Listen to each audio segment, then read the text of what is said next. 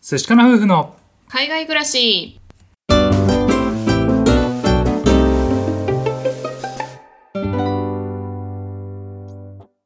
こんにちは寿司かな夫婦のカンナですあつしですこのチャンネルでは私たち夫婦のこと海外生活のことについて2人で配信していますはい皆さんいつも聞いてくださってありがとうございますありがとうございます昨日はですね私たちの放送数の変更についてお知らせをさせていただいたんですけれども、うん温かいコメントとかいいねとかの反応をいただいて本当にありがとうございましたありがとうございましたはい、皆様の応援してくださる気持ちがねすごく嬉しかったです。めっちゃ嬉しかった本当にありがとうございますはい、これからね放送数を減らすんですけれどもちゃんと悔いのないように一生懸命それ ぞれの挑戦に向かって頑張っていきたいと思います。はい頑張りますはい、はいじゃあ今日のお話なんですけれども新卒の頃を振り返ってみたってことでねお話をしてみたいなと思うんですけれどもはい、ねあのもう新卒の頃ってもう十何年以上前なんで結構昔のことで ね振り返ってねお話をしてみたいなと思うんですけれどもで、まあ、今あの5月のね半ばということで、うんね新卒で入られた方はね入って1ヶ月ちょっとまたねあの人によっては新社会人の方が入ってきて、ね、ちょっとあのまだわたわたしているみたいなね、うんなんかそんな雰囲気をねこう感じながら働いていらっしゃる方もいらっしゃるんじゃないかと思うんですけれども、ね、どうかなうちらの新卒の頃を振り返ってみてそうだね、うんあの今こんなに行動してるとか挑戦してるとか発信してるんですけれども若い時は全然違いました。ああ俺も全然違った。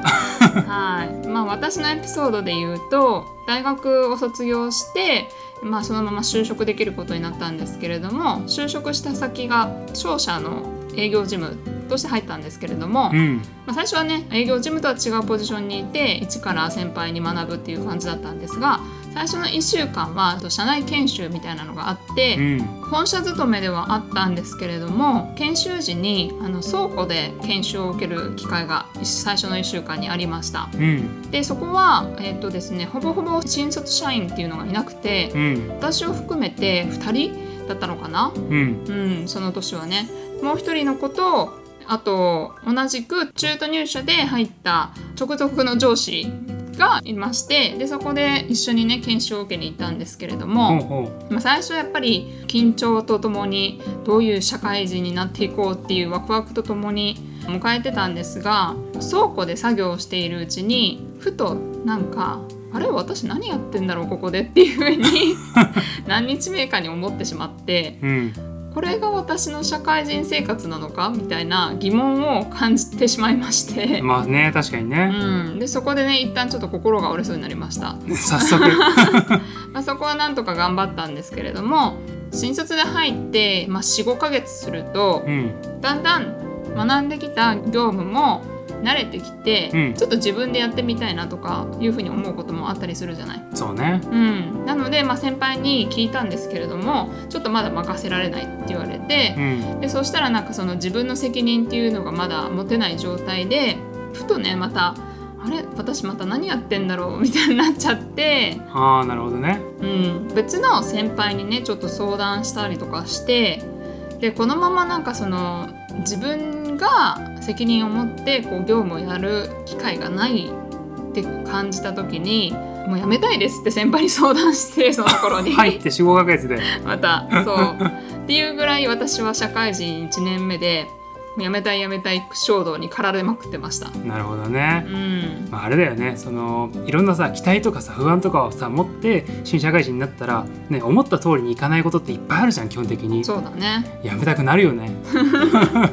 でそれでまあ結果的には最後までいたんですけれども、うんうん、まあでもねその1年目っていうのが一番辛かったかなっていうふうに思います。まあねなるほどね、で最終的にその営業事務の方に移動した時にあの同じ部署の人たちと仲良くなったりとか自分のね仕事でこう責任を持ったりとかそういうことになって、まあ、初めてやりがいっていうのを感じてね業務をこなすことが楽しくなってきたりとか、まあ、失敗して、まあ、すごいへこんだりとかいろいろあったんですけれどもそれがね今の自分たちにつながった経験になったんじゃないかなっていうふうに思います。なるほどうね、ん、はい、じゃああの僕の方もね紹介したいんですけれども大学を出た後にですね僕はやりたい仕事があって2年間専門学校行ったんですよね、うんででそこを出てですね新卒の会社に入るんですけれどもメーカーに入ったんですけど一応ねそのデザイナーで採用っていうふうに聞いてましてそうだよね。そうそうそうで入って2週間工場の方で研修があるっていうことでね研修受けてたんですよね、うんそしたら1週間ぐらいの時に明日ちょっと本社来てくれって言われて、うんうんで行ったらですね、まあ、今日から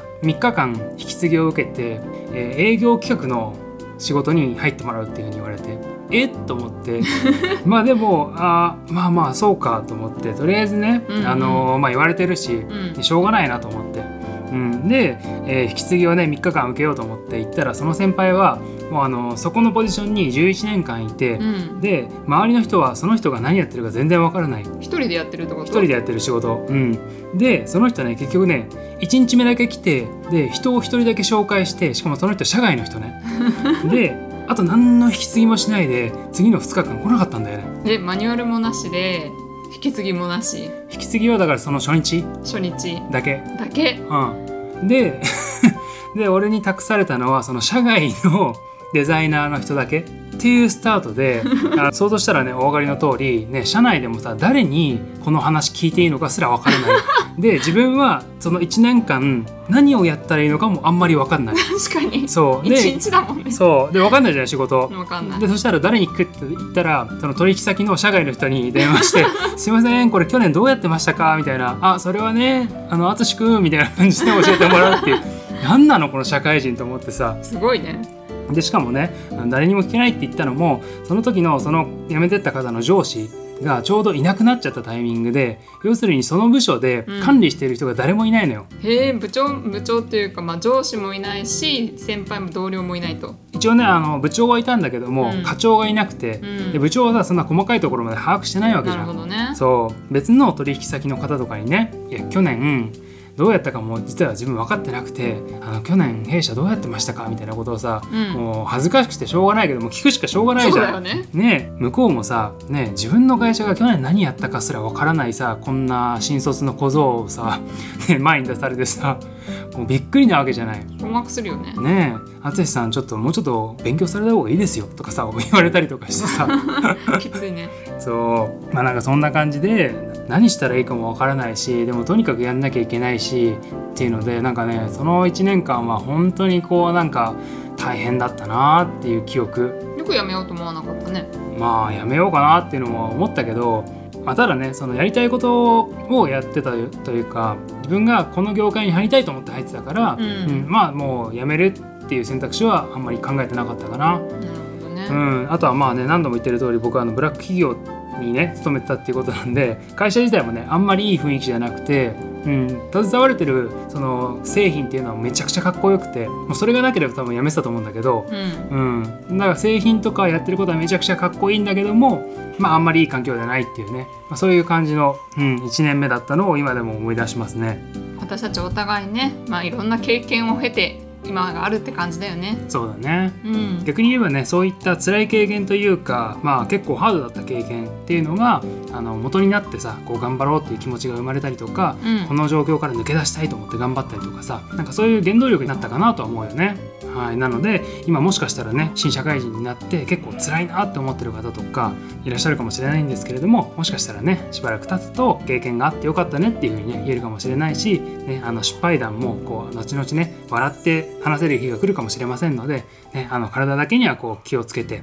あの頑張っていただけるといいかなと思います。はいはいということで今回は新卒の頃を振り返ってみたということでねあの私たちのお話をさせていただきましたあと思うのがですねあの新卒の頃やっぱりね分からなくて辛いこと多いと思うんですよね、うんその時にさっと助けてくれたとかね、うんあのちょっとしたアドバイスくれたみたいなことが結構ねあの嬉しかったりしたんだよね、うんなるほどねうん、なのでもし周りに新社会人の方がいらっしゃるっていう方はねあの自分の新卒の頃を思い出してちょっとね優しくしてあげるといいんじゃないかなということでお話をさせていただきましたはいはいこの話が良かったという方よろしければフォローしていただけると嬉しいですまた概要欄に質問箱を設置しておりますそちらからお便りを送っていただけますのでご質問ですとかこんなお話がしてほしいございましたら送ってくださいお待ちしておりますはいでは最後まで聞いてくださってありがとうございましたまた明日お会いしましょう明日は晴れかな寿司かなバイバイバイバイ